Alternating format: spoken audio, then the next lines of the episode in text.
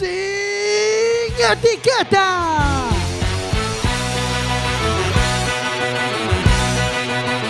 Quack FM, tu radio comunitaria.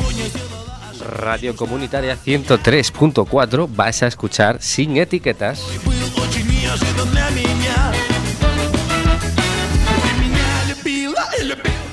Hoy con nosotros en Sin Etiquetas, Teresa, presidenta de la Asociación de Personas Sordas de Ferrol, y sus dos hijas, Noelia y Aida.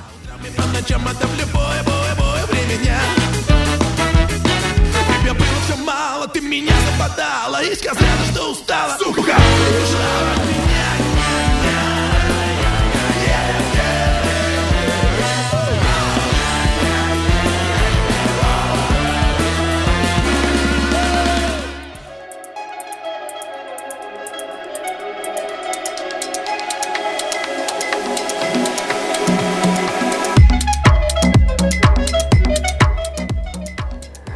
Estamos aquí 10 de la noche en Sin Etiquetas en Quack FM y hoy tenemos un, un programa, eh, bueno, hace mucho que no digo esta palabra, Marina, un, programa especial porque tenemos con nosotros a Teresa, que es una eh, persona sorda.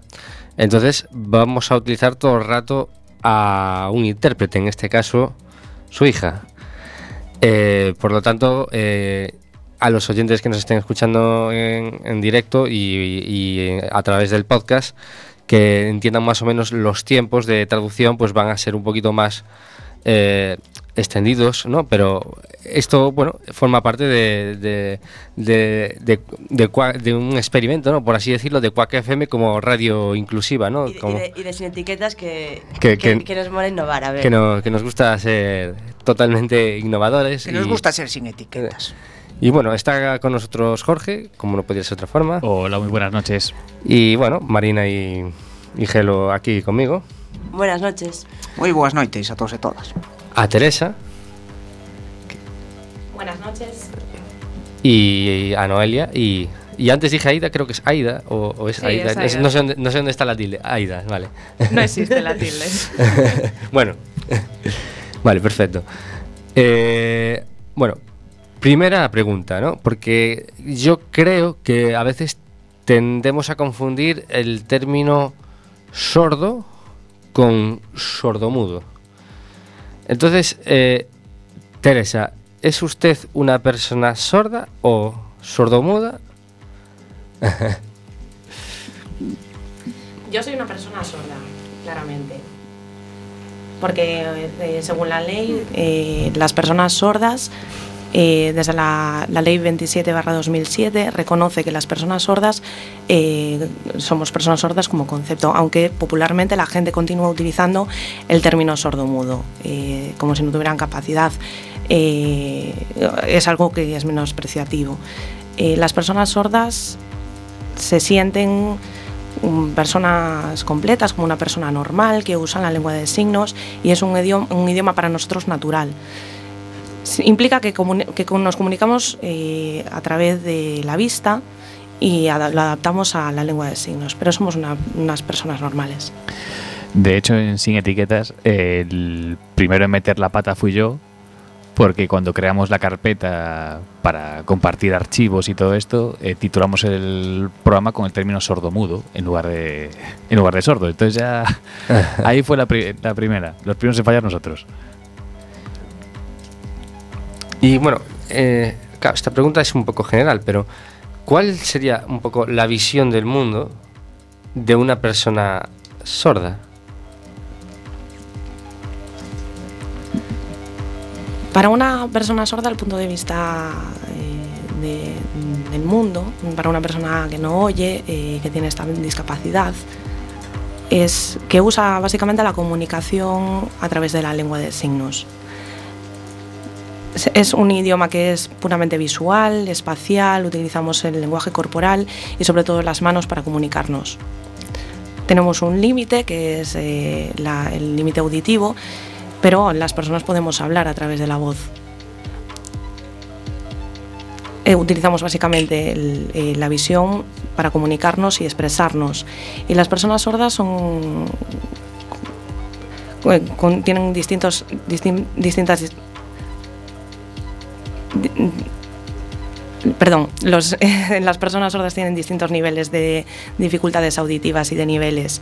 Hay muchos que oyen poco, que no oyen nada, que tienen cofosia, eh, sordera profunda.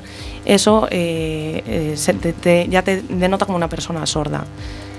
La lengua de signos es un sistema, sistema de comunicación que utilizamos nosotros, pero también algunos utilizan el sistema oral, depende de las adaptaciones de cada uno.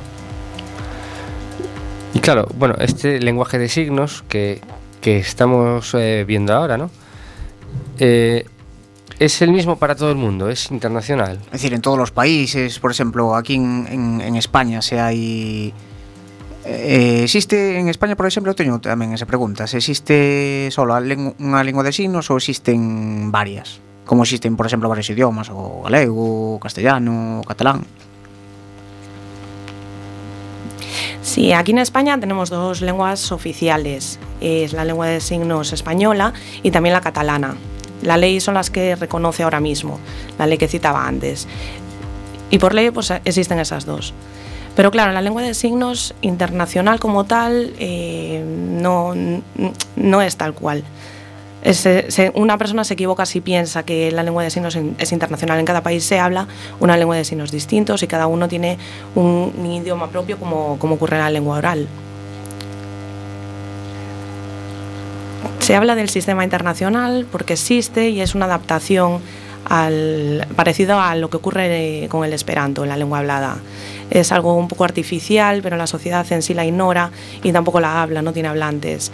La lengua de signos internacional como tal no, no existe.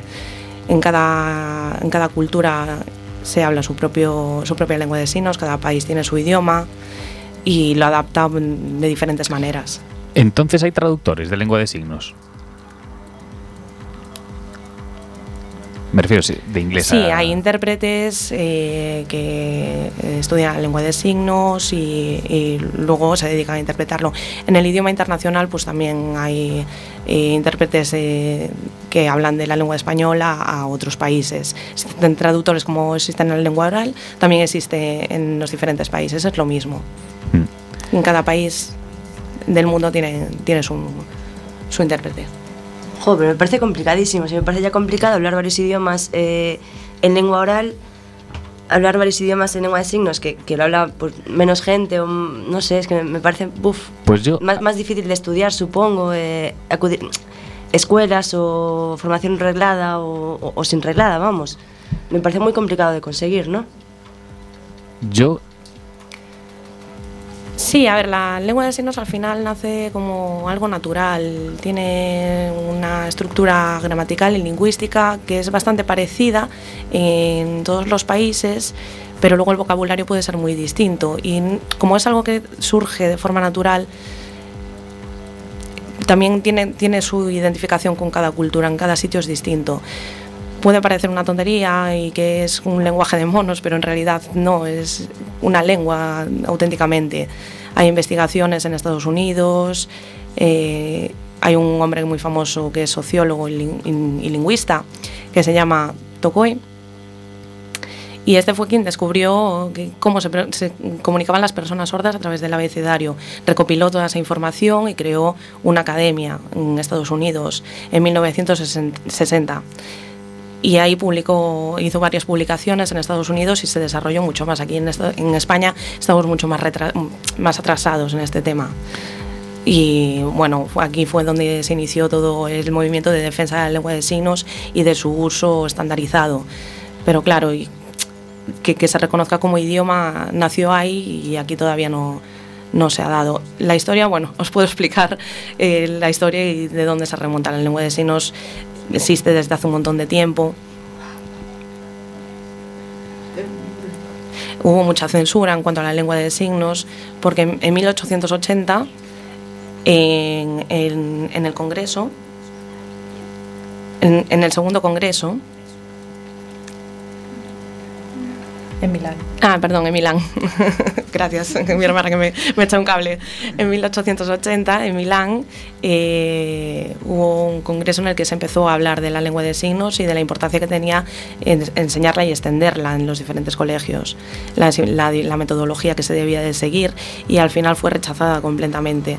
¿Por qué? Porque la persona que, que lo propuso eh, fue rechazada por, por la influencia oralista que se llevaba hasta ese momento y se anularon todas las intenciones que había de extender este, este movimiento. Y hasta ahora, eh, en el siglo XXI, la metodología oralista ha seguido imperando en la educación y, y ha influido la- las diferentes dificultades que ha habido para la lucha de estos derechos. Retrasó todo, todo su- toda su, su extensión y, y su normalización. En el siglo XXI, eh, aún a día de hoy, la metodología que se utiliza es puramente oralista, no se reconoce como debería la lengua de signos en la educación y hay muchas pruebas de ello.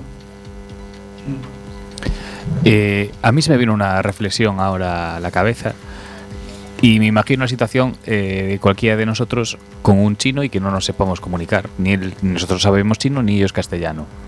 Es muy probable que si los dos eh, saben lengua de signos, eh, que se entiendan. Mucho más fácil que dos personas que, que la desconocen.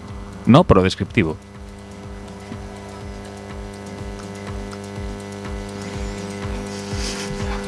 Claro, pero es que son idiomas diferentes, entonces Claro. se hablarían... Jorge, no no, estás No, pero nosotros en este caso también, yo, yo también intentaré gesticular, pero no estoy habituado a gesticular y tener que... Sí, bueno, se podrían utilizar códigos de comunicación básicos como por ejemplo comer, dormir, estos signos Quiero que estoy haciendo ahora mismo. eh, sí, señalar a las partes. Claro, pero sí. Son cosas muy, muy básicas, muy, muy, muy básicas. Me hago pis o me duele la barriga. O... Muy primitivo. Son Sí. expre- expresiones un poco parecidas a la mímica y Mm. que son un poco universales. Mira, así como, como, como, claro, en lenguas habladas existen gente políglotas, ¿no? O sea, gente que controla, pues igual, seis, ocho idiomas. Existen personas que con manejen muchis- muchos tipos de, o sea, mu- muchos idiomas de lenguajes de signos y ejerzan profesión eh, gracias a tener esta, bueno, más que habilidad, ¿no? Conocimiento. Sí, sí, sí, sí, desde luego. Claro, eh, contactando con otros países y estando en contacto con otros idiomas se aprende y se adapta. Es lógico, es una forma, una forma más de, de ser políglota y de complementarlo. ¿Y vosotras nunca os habéis animado así, ya que tenéis, tenéis ya, ya estáis iniciadas? Es una pregunta para vosotras dos, ¿eh? A otro idioma, lengua de signos. La gente no nos ve. Claro. ¿Respondes tú o respondo yo? Bueno, a mí ya voy un poco justita en inglés, entonces aprenderlo en lengua de signos igual. igual es más fácil, ¿eh? No lo sé. ah, claro, igual ya tienes una habilidad desarrollada que, no sé, me parece, me parece interesante, digamos, in- entrar por ahí en el mundo. Nunca sabes de qué puedes trabajar, ¿no? No sé. Me parece curioso, ¿no? Que, que pueda haber gente que maneje muchos idiomas de este tipo y, claro, pues sea intérprete, pues eh, vaya a diferentes congresos y todas estas cosas, ¿no? Puede ser. No sé, se me acaba de Os, venir a la os, cabeza, ¿no? os idiomas sempre che abren portas, Claro, claro. E- efectivamente, pero justo en A min este non porque non ámbito- sei, pero Y luego, em, claro, parece que puede haber em, cierto problema que el lenguaje, debido a los avances médicos que hay, ¿no? Eh, que el- la lengua de signos pueda llegar a desaparecer, ¿no?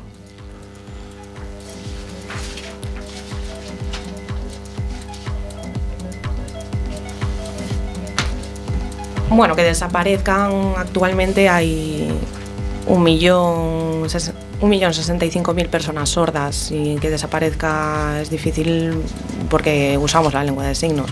Es nuestro medio de comunicación principal, es casi obligatorio para nosotros. Pero la importancia de la lengua de signos mm, cuando pierdes el oído y no sabes hablar lengua de signos, tienes muchísimas limitaciones a la hora de comunicarte. Es el doble que, que para las personas sordas que entendemos que la lengua de signos es nuestro medio principal. El intérprete en España eh, ayuda, ayuda bastante a, a la, a la formación, si no, eh, se pierde todo, todos los avances que se han hecho en lengua de signos. Lo- el, perdón, Ciclo el superior. ciclo superior, sí, de, de intérprete de lengua de signos, eh, por ejemplo, aquí en Coruña, que antes se daba en Monte Alto, lo han retirado y lo han cambiado por el- la figura del mediador. El mediador no vale como futuro intérprete de lengua de signos. Entonces, esto supone un problema, porque al final estamos perdiendo hablantes en lengua de signos y recursos como intérpretes que es muy demandado para nosotros, lo necesitamos, no es suficiente. Nosotros las, aso- las asociaciones, eh, como la mía de las personas sordas de Ferrol, tenemos problemas para encontrar intérpretes, necesitamos comunicarnos como medio principal y, y no podemos vivir así, es, estamos condenados a, a- a que se pierda. Es como si se, si se perdiese el gallego, para, para nosotros es necesario reivindicarlo. Pero claro, sí hay un problema. Hay un problema en la formación, en que hay pocos participantes, po- pocos hablantes y cada vez somos menos. Que él desaparezca, bueno, es bastante complicado, pero yo creo que la, la educación en España debería de demandar menos la educación oralista, porque desplaza mucho al final a la lengua de signos. Nosotras las personas sordas necesitamos como medio natural de comunicación estar en contacto a, a través de esta lengua, porque si me obligas a ser oralista, yo me, me estás coartando mi forma de expresarme y de comunicarme. ¿Qué me das? Si me das información sin que yo la oiga, no, no la entiendo. Necesito que me la expliques bien, que me la adaptes a una forma que yo pueda entender lo que, lo que quieras decir. Para mí es eh, súper importante. Que diferencia hai entre a figura do, do mediador e do, do intérprete? El mediador es un mediador comunicativo, el intérprete es un intérprete profesional puro, que domina un idioma e interpreta lo que, lo que traslada la, persona que habla ese idioma. El mediador está más enfocado a, la ayuda, a la prestación del servicio, de si no entiendes algo, en tratar de eh, adaptarlo para que, para que tú lo puedas entender. Pero no habla en sí el idioma puramente.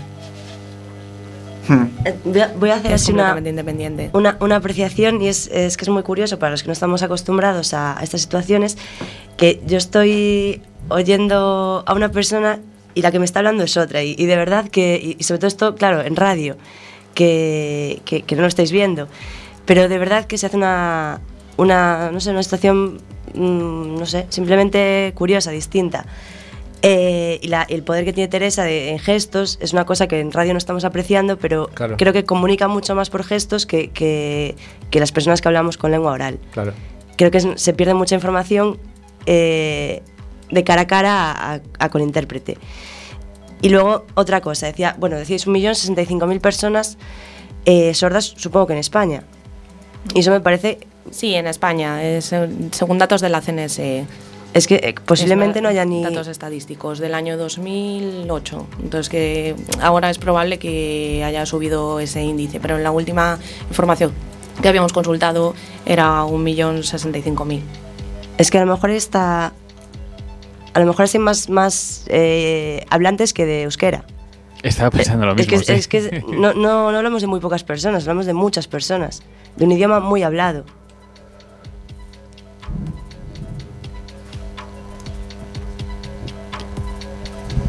Es que es un idioma que engloba toda España, si te, si te paras a pensar. Sí, yo me estoy refiriendo a personas con discapacidad au- auditiva. Es un- el número aportado después. Que todas las personas hablen lengua de signos, no. Hay muchas personas que pierden oído a lo largo de su vida o por un accidente y entran dentro de esa, de esa estadística y tienen esa minusvalía, pero no implica que sean personas sordas hablantes. Y puede haber mayores de 65 años y niños que no entren dentro de- del dato. Yo busqué en internet y, claro, los datos son de 2008. No sé si habrá subido desde entonces. Con lo que usamos los cascos, casi deberíamos pensar que sí, ¿no? Hoy en día, que se dice que hay tantas enfermedades auditivas.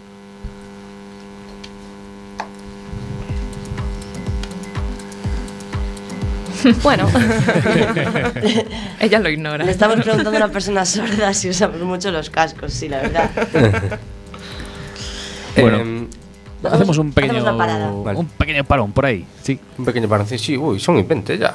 Se nos está pasando el tiempo. Venga, dale a la música. cómo pasa el tiempo.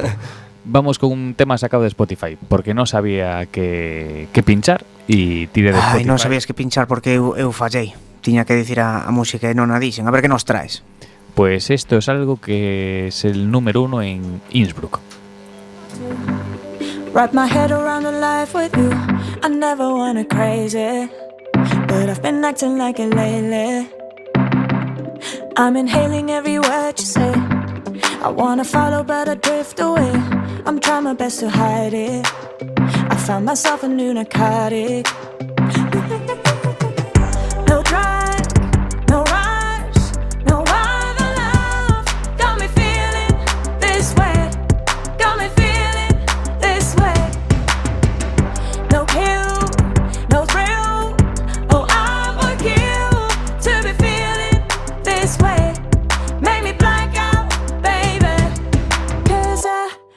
You in my head. I'm knocked out, holding on to my bed when I'm with you. Higher than helium. Cigarettes and drunken nights. I want me. Turn my head in a cloud when I'm with you. Higher than helium. Yeah, yeah. Empty whiskey bottles on the floor. We're in the middle, listen to the doors. I'm always triggered by the bad boys. I know it's gonna be a bad choice. Hold me down cause I can feel the rush. Overacting cause I need to touch. Touch me when I'm shaking.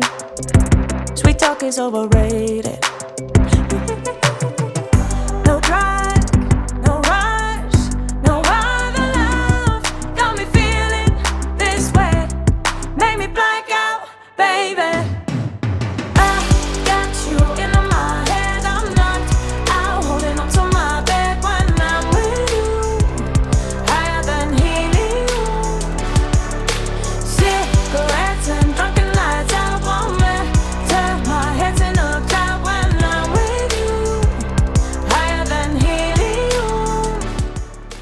10 y 22 de la noche es hora del, deport, del deforme semanal. El deforme semanal. Iba a decir deporte semanal, que ya, ya, me, iba, me venía al inconsciente de, de tantos votos que tuvo Vox. O bueno, o por deportes de tanta realidad deportiva. Bueno, todo- como, todo- como? Como explica eso? deporte- deportar, el deporte semanal. Ah, hostia, non o collera, tío. Vaya juego de palabras. Eh, empezamos. Los rusos ponen gafas de realidad virtual a las vacas para que crean que están en el campo. Según los agricultores que probaron este novedoso sistema, las vacas están más relajadas y producen más leche. Bueno, lo habitual hasta ahora para desestresarlas era ponerles música clásica o máquinas que las masajean, pero, Pero esto na, es miña ya- vida bien as máquinas que masajean vacas, eh.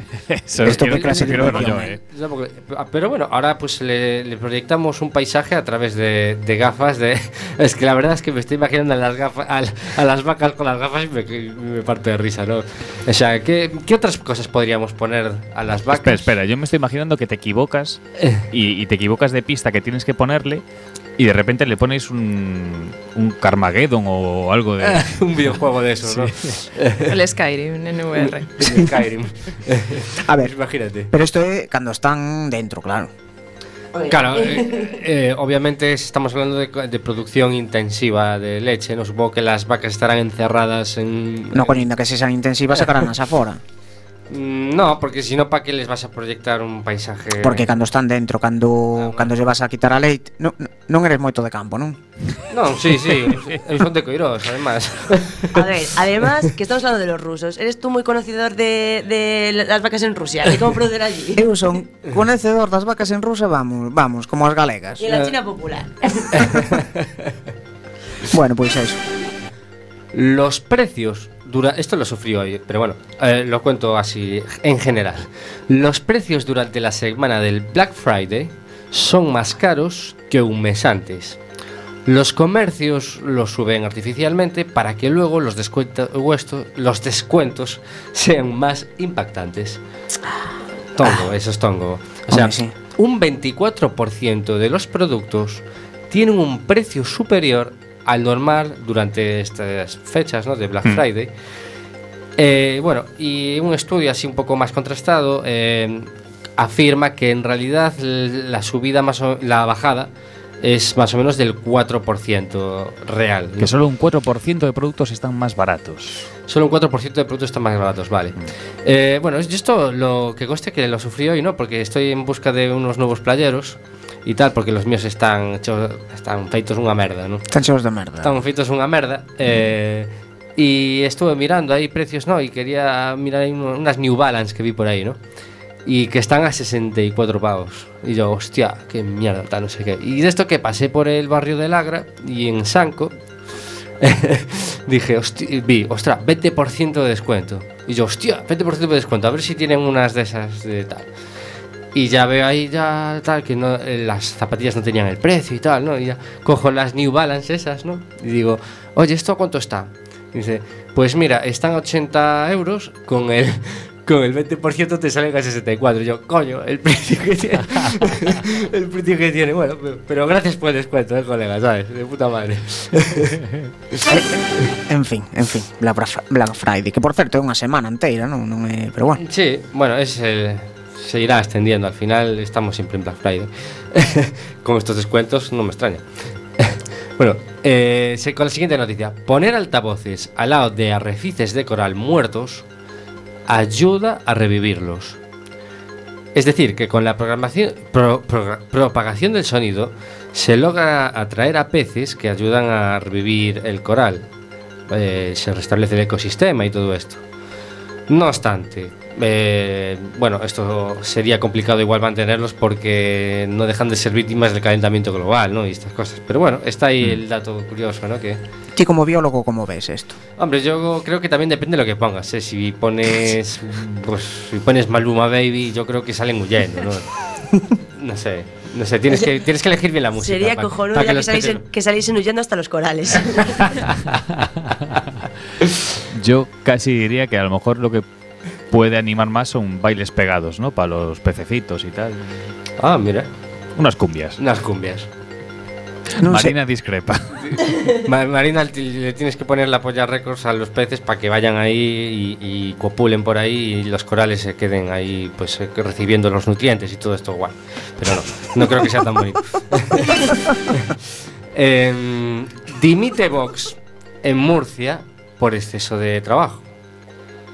Eh, básicamente se resume, o sea, leyendo varias noticias hay bastantes eh, teorías de que hay ahí un tinglao montado, pero básicamente eh, la versión oficial es que no daban abasto. A ver, aquí el chiste está hecho, ¿eh? Vi- Vinieron los subsaharianos y les quitaron el trabajo. meus pobres, pois pois que dimita por, por, Yo creo- yo por creo- mí podían remitir yo creo que dimitir sube- o resto todos. Yo creo que subestimaron un poco lo que es ser político. Se debían pensar que eh, el estereotipo de rascarse los cojones y, y- y ya está, ¿no? Eso es un ser político. Y de repente se vieron que tenían que hacer muchas cosas y dijeron, hostia, pero esto, ¿para qué me metí yo aquí? ¿Para qué me metí yo aquí? ¿Qué, qué- qué rollo? ¿Qué rollo? Dixen, a ver, a ver, que, eh, que, que simplemente son racista, eh? Tampouco quero facer outra No cousa. quiero hacer otra cosa, exactamente. Y ya está. Es que realmente no puedes estar en contra de los negros 365 días, luego te cansas, ¿no? luego O te sea, cansas, joder, luego te caes. Eh, y última noticia. Bueno, esto es la leche. Dimite el primer ministro maltés por el avance en la investigación de la muerte de una periodista en, bueno, en este país, ¿no? Hmm. La susodicha estaba investigando eh, la corrupción entre políticos y empresarios del país cuando se sufrió un atentado por coche bomba. Y la semana pasada... Que un- seguro que Aznar dijo que era ETA, pero bueno. Seguramente. y la semana pasada, un conocido empresario fue aprendido cuando pretendía fugarse en su yate.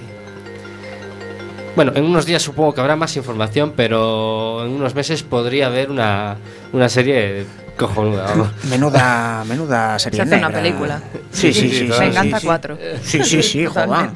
Oye, pero ¿cómo mola un país en el que las fugas son en yate? Eh? eh ya te digo. Yo creo que Scorsese ahora está libre ¿eh? para, para hacer otra.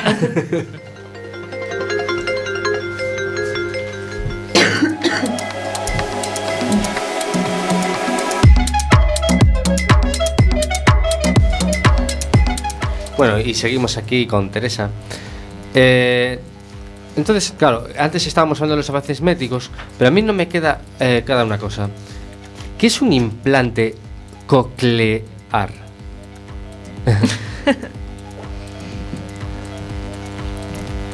Bueno, yo no soy experta eh, ni médica ni, ni nada parecido.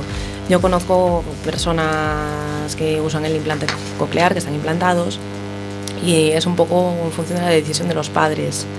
Es una operación que mejora la capacidad auditiva y que tiene como objetivo oír y ganar audición y es un poco la filosofía de integrarse en la sociedad, muy influenciada por padres que buscan mejorar la, la calidad de vida de sus hijos.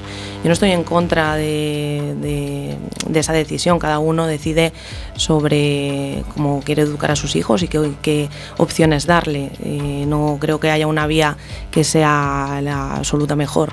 Yo opto por la vía, por la vía de la lengua de signos porque para mí me ha dado una calidad de vida que igual para otros no, no es la misma. Eh, la- los recursos de accesibilidad mm, no están adaptados a, a las personas que tienen, que tienen esta discapacidad. Hay muchos que piensan en operarse y que ya está solucionado el tema. Hay padres que desean o que, que sus hijos escuchen y que no utilicen la lengua de signos. Entonces, bueno, de acuerdo, si, si quieres optar por esto. Pero luego a la hora de vas a escribir y leer mejor, pero a la hora de tener conocimientos sin la lengua de signos es muy complicado. Yo creo que las dos cosas son complementarias y deben, deben asumirse como, como complementos. Eh, si te quedas sin el, sin el aparato eh, al que estás implantado y, y no tienes un recurso para, para oír, es muy difícil que aprendas otro, otro tipo de educación. Es muy importante el mundo emocional, eh, cosas que necesitas para trabajar, las matemáticas, el mundo teórico, las ciencias. Adaptar todo eso a, una persona sorda, no, necesitas que esa persona oiga o que le aprendas a, a escuchar, enseñes a escuchar.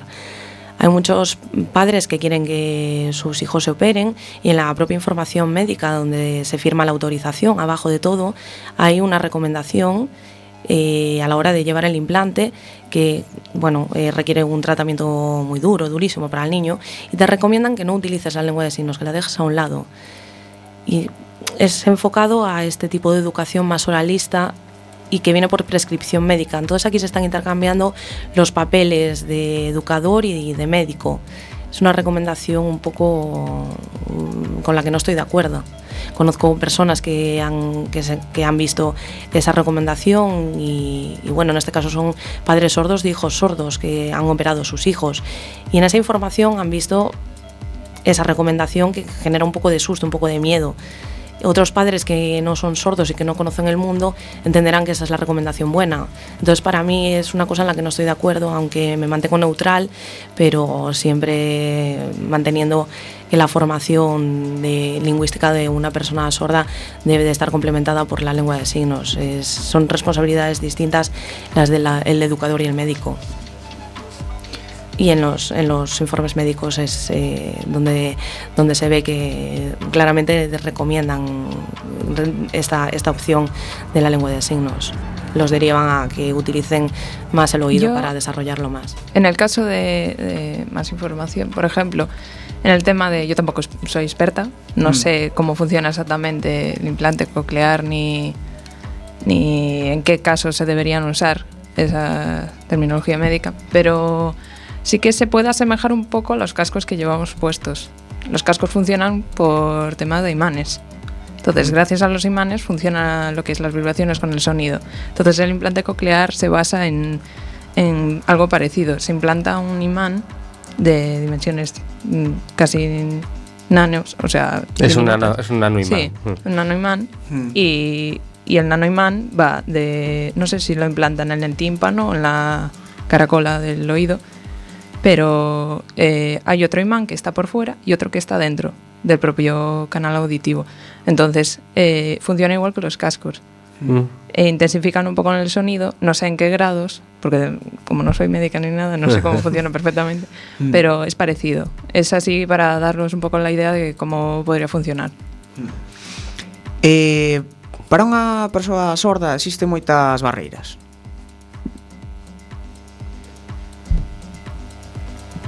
Sí, en general depende un poco a lo que le llames barreras. La barrera principal es la propia sociedad.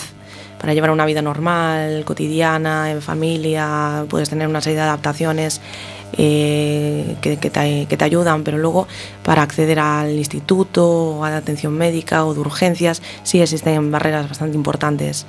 Mi experiencia, por ejemplo, en el instituto de hace poco, del año pasado, que acabé de estudiar un ciclo medio de administración, yo había solicitado eh, durante la matrícula un intérprete porque necesitaba esta adaptación para poder comunicarme. Solo, solamente esta adaptación para poder establecer una comunicación con los profesores. Los profesores en ese momento no conocían esta modalidad de adaptación y pensaban, bueno, que el intérprete igual no era necesario. Me entrevisté con la tutora y me llegó a preguntar si, si para estudiar el ciclo medio mm, yo sería capaz, porque al ser una persona sorda no tendría capacidad para ello. Me dijo que no tenía un nivel cultural suficiente, eh, para ello me llegó a decir que tenía un nivel cultural nulo. Pero claro, a mí eso me, me ofendió muchísimo porque yo no me conoces de nada, me estás acusando de que tengo un, nivel cultural nulo si me dijeras que faltase o que tuviese un problema mayor. Pero me llegó a decir esto, eh, nulidad a la hora en, el, nivel cultural y que te, resultaría imposible. Pero yo le pregunté, ¿pero es que a, qué te refieres con, que no, no tengo nivel? Y me llegó a decir, es que no me gustan estas preguntas que me estás haciendo. Me sentó muy mal, me asusté. Y me sentí que no podía expresarme con libertad y que el problema quizás lo tenía ella a la, hora de, de enseñarme a mí. Me sentí impotente, no sabía qué decirle. Me pareció un poco aprovecharse de esa situación que ella no supo manejar y preferí no hacerle caso y continuar, porque no tenía ninguna forma de demostrarlo.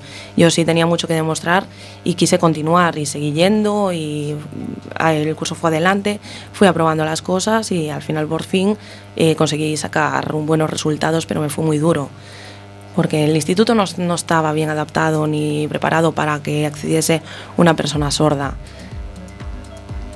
Eh, La situación uf, fue complicada hasta que lo conseguí. Pero bueno, hay muchos casos en institutos que ocurre lo mismo. Se solicitan intérpretes y muchos no cubren las plazas. Hay muchas protestas y al final muchos por desesperación ya se dan de baja y afecta bastante al fracaso escolar. La sociedad no está adaptada para ello. Es una cosa que tenemos que reclamar porque realmente se convierte en un problema.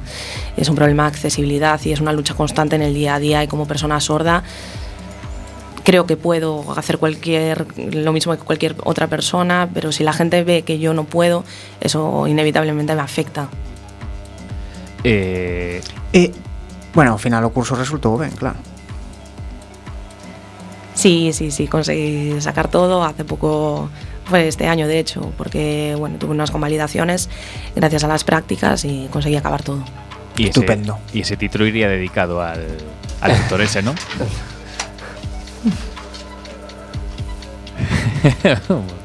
Bueno, la tutora me dio la enhorabuena y dije, bueno, ya iba siendo hora. Mira la del nivel cultural nulo. Eh, intérpretes, A mí pues, me huele más a que, la, a que la, la profesora en su momento se acojonó porque no sabía abordar no sabía abordar el tema, ¿no? Y- Claro. en y- y- Jolín, pero y- parecía que volvíamos Sí, sí, eh, sí. dos siglos atrás. Sí, el exactamente. cultural nulo ya, sa- ya sabemos dónde estaba. ya te digo, estaba ahí. Sí, pero es como encima esa persona no me, no me llegó a dar clase ni siquiera, me daban clases de otros profesores. No tenía forma de demostrarlo y que me pareció risa, ridículo y me pareció que me estaba retando. Claro. Eh, nos habéis contado que, bueno, que intérpretes no hay los suficientes, eh, pero hablantes yo tengo la sensación de que cada vez hay más, porque en mi entorno eh, de gente que ha aprendido la lengua de signos, pues me pongo a pensar y hay como siete, ocho personas que ni tienen pariente ni se dedican laboralmente a ello y han aprendido, han aprendido y están aprendiendo lengua de signos. Eh, suena un poco así, pero podría ser que esté de moda.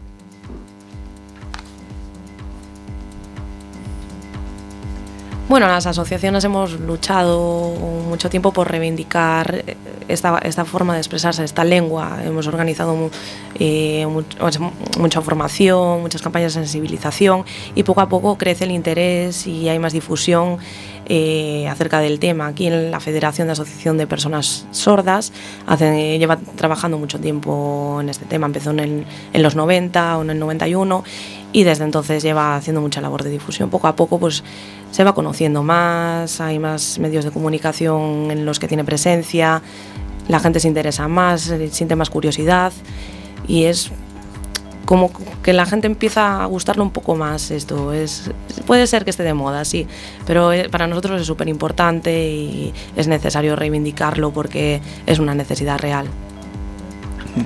Recordamos tamén, porque non recordamos o principio que temos un número de WhatsApp se a xente quere facer alguna pregunta que o 644-737303 nos leeremos eh, no, na medida do posible pois, pues, eh, se contestará eh, Eh, eh, tiña tamén outra pregunta con, bueno, con isto dos intérpretes. Al final o, os fillos ou fillas eh, convértense en intérpretes personales.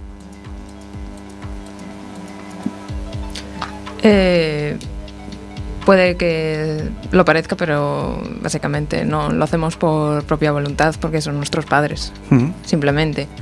Puede llegar el caso de que algún momento exacto que necesite ser interpretado por urgencia o no están los intérpretes 24/7, no pueden, no, no tienen forma de conseguir ese pago ni esa subvención ni nada. Entonces, en esos momentos de necesidad, de urgencia, siempre, siempre estamos nosotros para ayudarles, en todo caso. Y bueno, hay momentos que mm, joroba bastante, pero otros momentos que lo hacemos porque, porque lo exige ese momento. Y, y tienes que adaptarte a la situación. O sea, cualquier situación tienes que enfocarte en, vale, ¿qué está pasando? Saber el problema cuál es e intentar solucionarlo y transmitirlo. Pero hacemos de mediador, no es mm, en carácter personal Mm. porque no estamos. Yo, por ejemplo, no estoy cualificada profesionalmente, no tengo un ciclo, no tengo ningún título que me diga que estoy capacitada profesionalmente. Yo que llevo un rato interpretando a mi madre también, bueno, quería, de- quería aclarar que no soy intérprete profesional y, y bueno, igual se nota la calidad de, de la interpretación. Es que es algo que, que algunos no tenemos muy claro ¿eh? aún. Eh, La diferencia entre un intérprete, el mediador o... Y lo que me estás haciendo es más bien ahora mismo una mediación, ¿no? Sí, O sea- a ver, yo no tengo tablas como intérprete. La, la interpretación que yo practico es de andar por casa. Yo trabajo en la asociación y ahí sí que es verdad que aprendí mucho del mundo de la interpretación, pero yo no soy ni intérprete pura ni mucho menos. Ya me gustaría. Y sí, muchas veces pues mm, metes la pata en, en traducciones y tampoco expresas al 100% la energía de la persona que está hablando. Es un poco lo que decías antes, que Mm. tú la estás viendo aquí y te está transmitiendo una energía distinta a la que yo puedo estar transmitiendo mediante radio, a cualquiera que me esté escuchando. ¿Por qué? Porque al final no, no tengo esa capacidad de controlar eh, es- esos niveles que quiere expresar mi madre. Claro, Dice, todos- está diciendo que sí que tenemos habilidad para hacerlo. Dice que sí, los dos tenemos una habilidad, pero necesitamos un mínimo de formación, de estudios, para poder trabajar e interpretar y de la misma forma, de formal o no formal. Nosotros tenemos una capacidad de comunicación eh, familiar, eh, como de andar por casa, es igual a o como una tontería. Claro. Pero es Claro. bueno tener un sentima- un- una comunicación oral, hablada, profesional, como de estudios, un, un sistema profesional.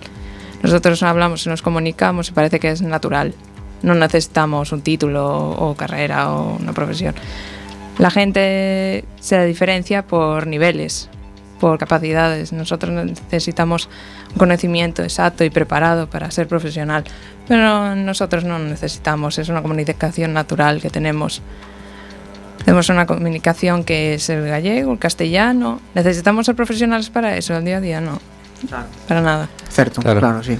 Eh, claro, a, a mí es que me, me viene la curiosidad eh, cuando, cuando vosotras erais muy pequeñas, ¿no?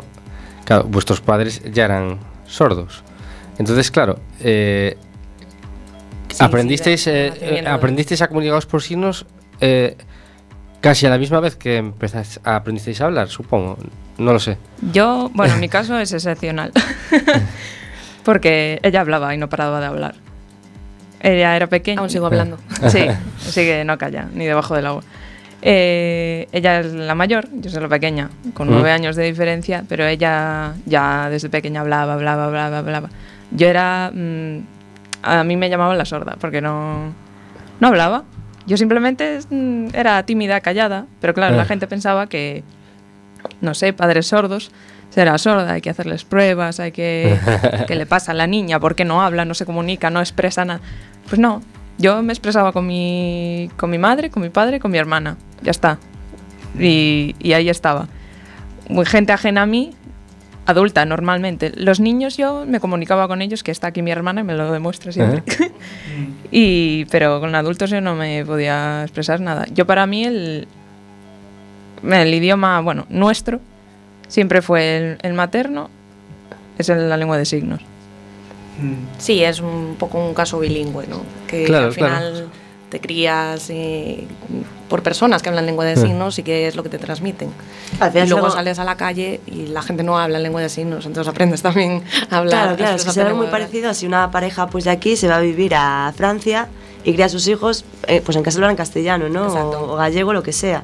Si al final estáis viviendo en- entre dos idiomas Ujú, y los tenéis como nativos y, y naturales. Sí, bueno, yo creo que es una huella muy, muy positiva para cualquier persona, porque al final te enriquece. Sí, sí, claro, es, es algo Claro. que se puede sin esfuerzo. Y luego también estaba pensando en la comunicación a través de mucha distancia, que claro, antiguamente era todo por teléfono, pero ahora con, con los avances, ya no tan recientes, ¿no? porque ya llevamos tiempo que, en el que se usa la videollamada, ¿no? o sea, el Skype, el, bueno, el- lo que sea. ¿no?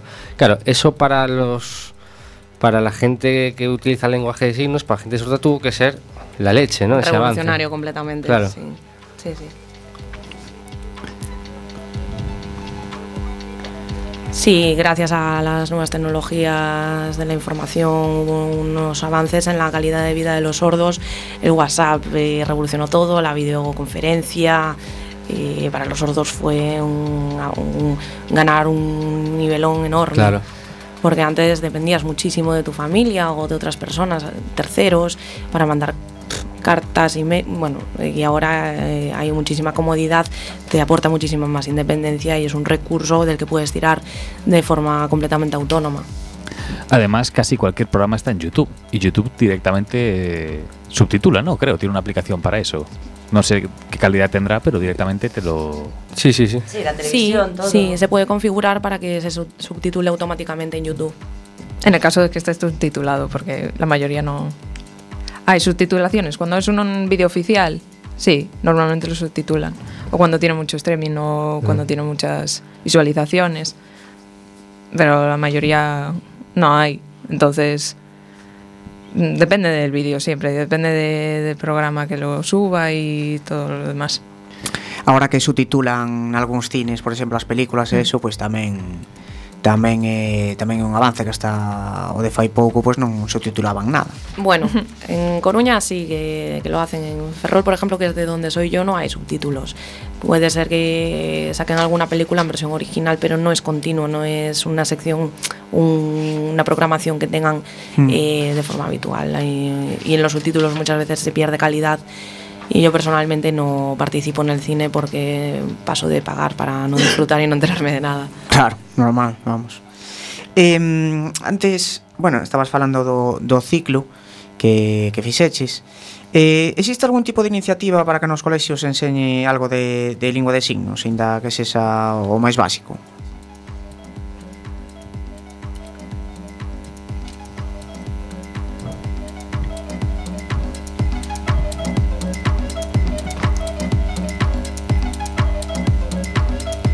Sí, hay, inicia- hay iniciativas eh, en colegios públicos o concertados en los que nosotros, mm, por ejemplo, en la asociación colaboramos y ofrecemos de forma gratuita campañas de sensibilización dentro del horario escolar de aproximadamente una hora para explicar qué es una persona sorda, qué son las barreras comunicativas de las personas sordas, la vida cotidiana, ofrecemos información eh, en distintos colegios y también talleres de lenguas de signos, de lengua de signos cortos para que los niños eh, lo puedan complementar como actividades extraescolares.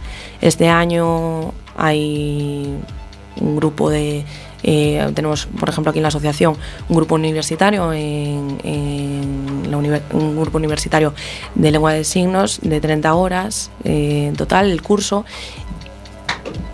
y es un curso bueno mm, bastante sencillo, bastante básico pero sirve para no sirve para sentar la lengua de signos haría falta más niveles eh, como la 1 o la 2 eh, igualarse a, la- a los estándares europeos y alargar un poco las, las horas de los cursos pero se podría adaptar es una forma de conocer y tener un primer eh, encuentro con, con la lengua de signos y sirve para darla a conocer. Pero bueno, estamos trabajando, enfocándonos mucho a eso. Hmm.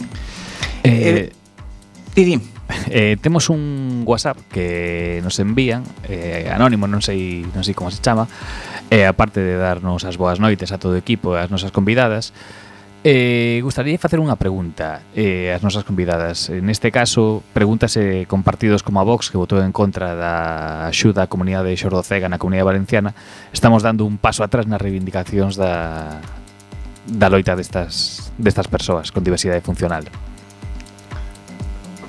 Bueno, todo lo que se asemeja a vos es un paso atrás.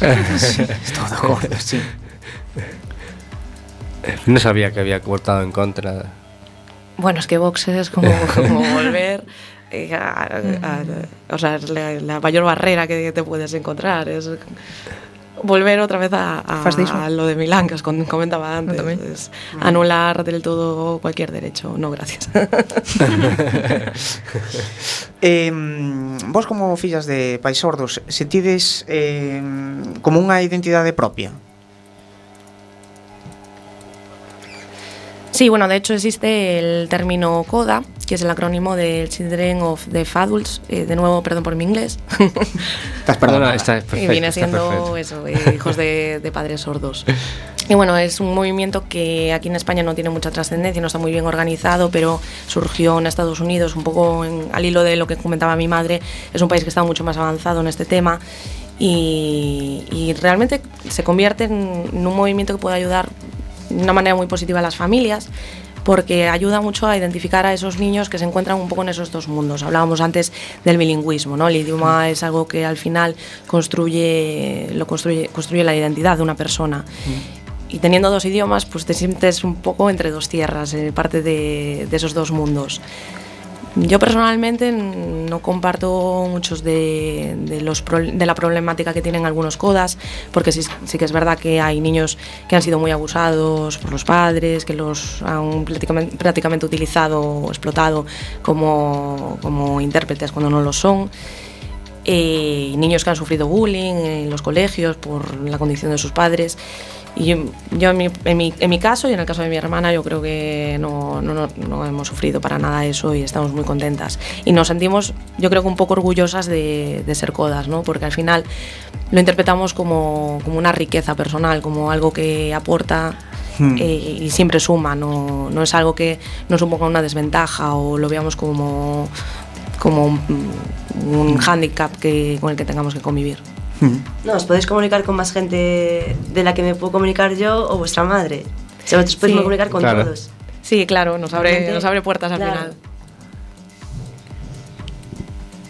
É dicir, isto eh, marca vos de algunha maneira? Sí, un poco lo que decía, ¿no? Eh, yo creo que, que al final implica que deja una huella personal en ti y, y te forma, te forja como persona. Eh, tampoco llevas una vida muy diferente a la de cualquier niño, es un poco la educación que te den tus padres.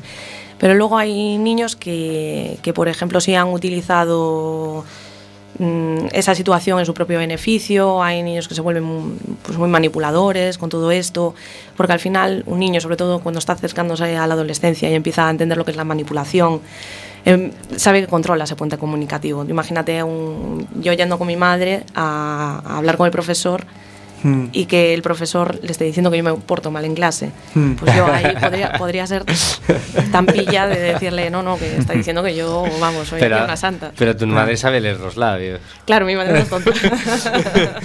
Además, además sabe que si estás allí hablando con el profesor, si le han llamado por algo es.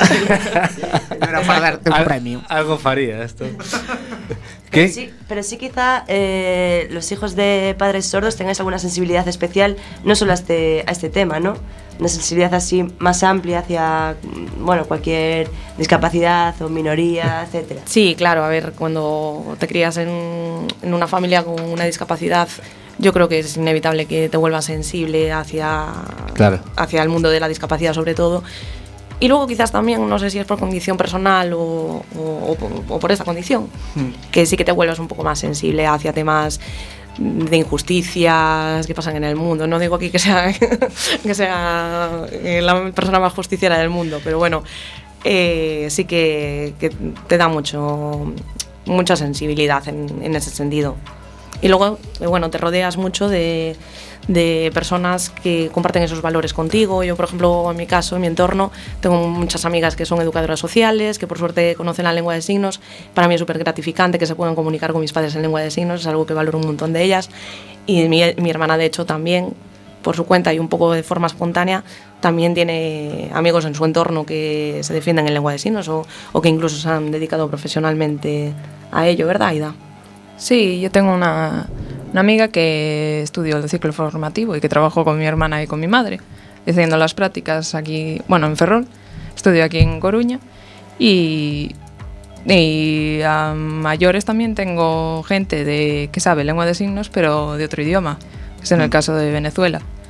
Y ellos han tenido que, bueno, son dos hermanos más otra, que han tenido que aprender eh, el idioma de lengua de signos de aquí, que se puede asemejar un poco, pero no es el mismo. Mm. Entonces han tenido que sobrepasar esa- ese límite. Bueno, Bueno. tenemos que irnos despidiendo, quedemos aquí hablando toda la noche, pero, pero aquí mandan los horarios y bueno, nada, solo daros las gracias por venir, que bueno, que aquí estamos cuando, cuando queráis Muchas gracias. y que nada, que encantados y que a los demás pues que nos, nos oímos el próximo lunes, ¿no? Con otro temita. Nos vemos el próximo lunes. Dedícase banate que ven. Chao, chao. Boas noites a todos e todas.